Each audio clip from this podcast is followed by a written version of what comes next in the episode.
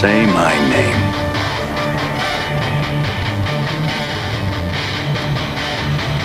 Eisenberg. You're goddamn right. Right.